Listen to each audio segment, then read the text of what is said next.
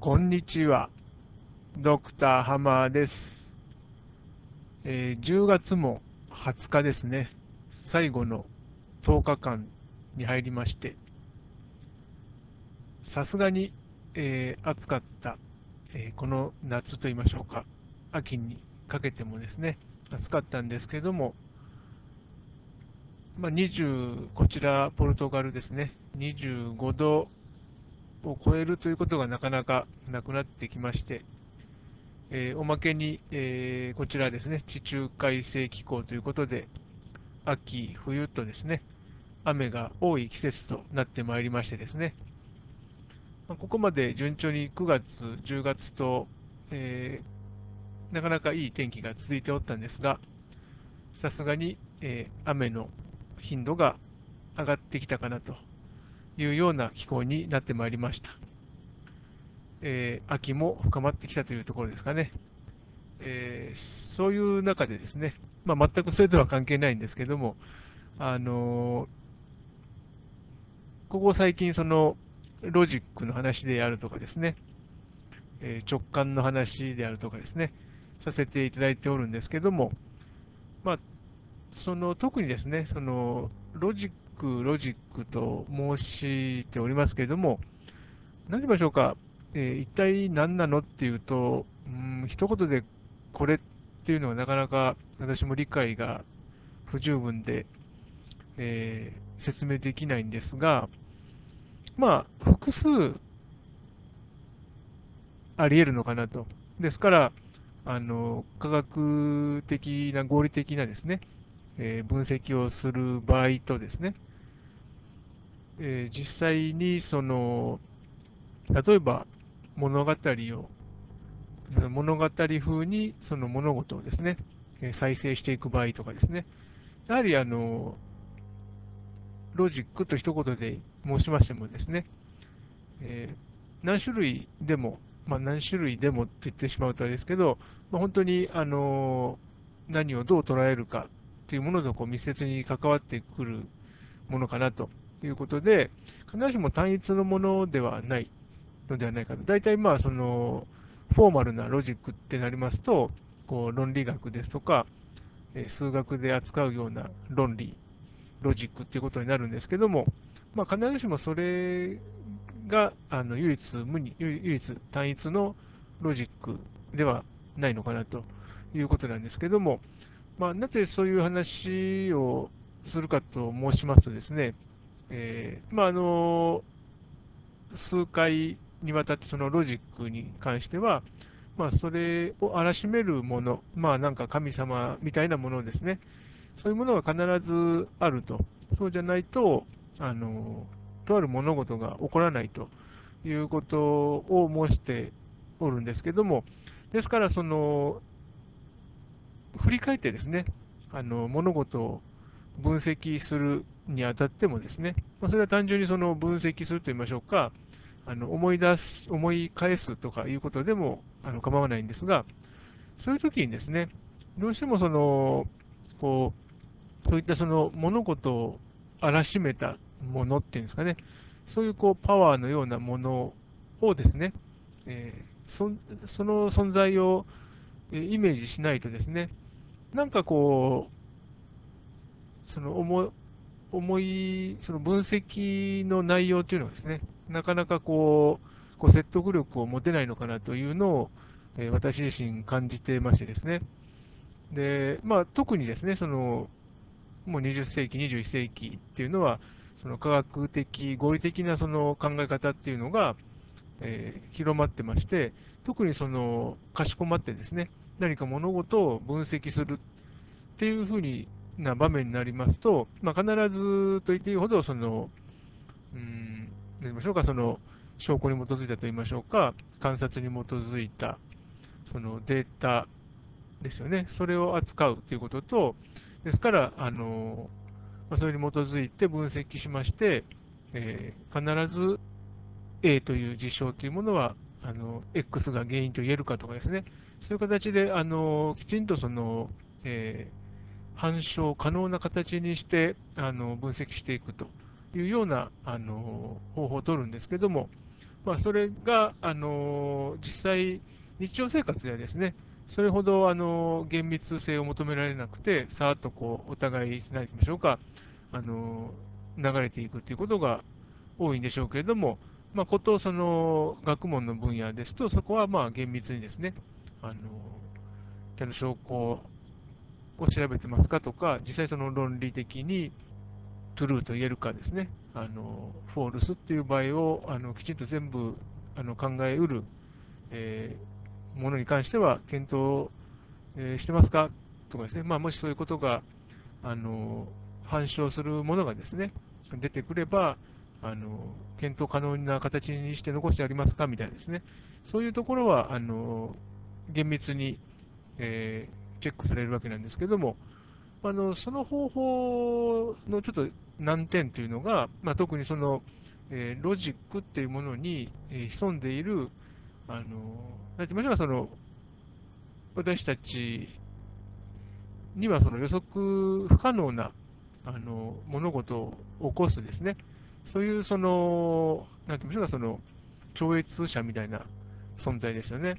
そういうものがですね、なかなかその意識されない基本的にはそういうものをなんかこう、嫌う傾向があるっていうんですかね。っていうところがあってですね。で、そういうものですから、なんかこう、特にその学術論文なんかを読んでいると、えー、その、こう、超越者っぽいものの存在っていうのが、こう、本当にこう抜け落ちてしまうんですね。まあ、もちろんそれ、それ、なんかあの、神秘主義みたいな話になってしまいますので、そんなのはやっぱり科学じゃないでしょう、そんなものを入れて分析したら、あの科学じゃないじゃないかっていうふうに、まあ、まあ、広く、それは常識として思われていると思うんですけども、まあ、私は特にですね、そのまあ、自然科学の分野であれば、まだですね、その扱うものが特にその、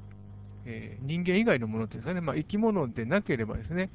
まあ、それでもいいのかなというところはあるんですが、まあ、そうであってもですね、あのちょっと、うん、本当はあのロジックっていうのは何もなくてですね、あの A から B へ、B から C へというふうにこう移っていっているわけではなくて、やっぱりその物事が起こるっていうところにはですね、まあ、私たちが到底そのどうやってひっくり返ってもその捉えきれないものの存在っていうものは必ずそのありますよと。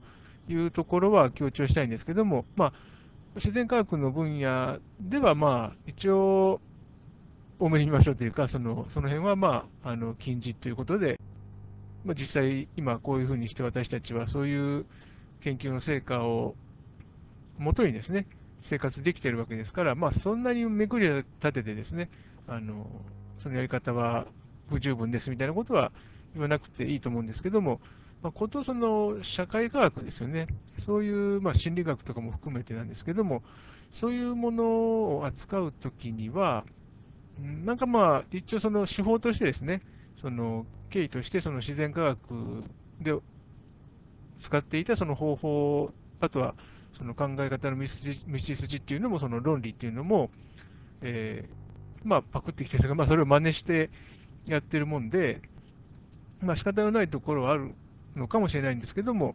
まあそうまあ、ほぼですね、そういうあの人のですねこう概念って言いましょうか、その意識とかですね、想像力とかっていうものがあの意味を読み取る力とかですね、そういうものがこう関わってくる以上は、どうしてもですね、その、えー、ロジックを、えー、ものすると言いましょうか、ロジックを可能にするこう超越者みたいなものですね。それはやっぱりあの想定しないと、なんて言いましょうか、そのよりこう厳密な分析にならないんじゃないのかなというふうに思うんですね。で、実際その、なんでかって言いますと、こう、私たちのその想像力っていうもの自体がですね、もうすでにその時点で、あの、飛ぶと言いましょうか、その、ともかくその物質的なそのつながりっていうものを、まあ、無視すると言いましょうか、そのそこを確認する前にですね、あのパッとその発想が飛んでしまうもんで、じゃあそれって誰が、それなんでそれが可能になってるのっっていうとですね、まあ本当はあの、なんて言いましょうか、その、えー、お花が咲いたりとかですね、あの太陽が東から昇って西に沈んでいくとか、そういう現象が起こることも、もう実際それもやっぱり何者かがやっぱり存在しているから私は起こるんだっていう理解なんですけども、まあ、その私たちのその発想とかっていうものは、あのそれ以上にですね、そのなんて言いましょうか、そのいろんなそのデータを踏まえた上で、まあ、単純にあのこうじゃないのみたいなあの勘が働いたら、まあ、そういうふうに見えちゃう。そういう、まあなんかその、私たちのそのものの見方っていうと、あのそういう形で、基本的にはその、まず先にその全体を把握すると言いましょうか、あの見えてなかったものがパッと見えるみたいですね。そっちが先に来て、でそれでなんなんでだろうみたいな感じで、そのこう分析が後付けでこう始まるみたいな、そういうあの流れになっていくので、もともとですね、そのじゃあなんでその分かったのみたいなですね、そういうところにやっぱり何何者かがこう存在するっていうふうにですね、あの想定しておかないと、なんかこう、理屈に合わないと言いましょうか、あのはい、じゃああの、私たちだから分かったから、そこからスタートして、あの科学のような形でその分析しますと。でそれだそれだとですね、じゃあちょっと待って、そのそもそもそのとある現象をこう把握したっていうかですね、それが分かったっていう、その分かったって言いましたら認識したっていうですね、そういうあの主体っていうんですかね、それは何者なのみたいなところがどうしてもそのですね、あのお留守になってしまうと。でいうところが気になっててですね、であとはその、うん、こう道徳的な局面ですね。あのやっぱりこう私たちそういうその分析に入ってしまうと、どうしてもその人間であってもこう対象ですね、オブジェクトになってしまいますので、あのやっぱりそれはあのあくまでもその分析の世界の中での話ですよとかですね、いうことで、まあ、まさかその、えー、全部ですねこの世の中に生きている人間のことをですね、そういうもの扱いしているということはないんですけれども、まあ、どうしてもその、いかんせんそのやっぱりこう、私たちのイメージっていうのもその習慣によって形作られますから、あのやっぱりこう対象として扱い慣れてしまうと、まあ、自然とそういう扱いになってしまうんですね、その実際の行動とかですね、言動とかに関してもですね。ですから、そういう時に、それをちょっと、あの妨げると言いましょうか、そういう傾向にならないようにするためにもですね、やっぱり、あの常にですね、あの私たちがそういうそのいろんな分析をできると言いましょうか、実際にそのこのようにこうして生きているというその事実ですよね、もうそこに、えー、我々のその手の届かないところにある何かがこう作用しているという認識でいないと、なかなかその特にですね、こう今のようにですね、その科学的、合理的手法でその物事をこう対象化してですね、その分析するっていうその方法が、まあ、本当にその一般的になってしまうとですね、それにつれてやはりこう人間観っていうのもこう影響を受けてしまうので、えー、そこのところですね、ですからその分析の私たちのその行動といいましょうか、こう社会で起こる物事の分析をよりこう正確に分析していくっていう意味も、いくっていう目的とですね、あと実際にその一人一人のその人間観っていうものを、まあ、単なるその対象っていうんですかね、オブジェクトのように見ないようにするという意味でもですね、私たちのその力の及ばないところにある存在みたいなものですね、それについては、常にですね、こう、意識するというか、あの存在してますよという前提でですね、物事をこう考えていくっていうふうにですね、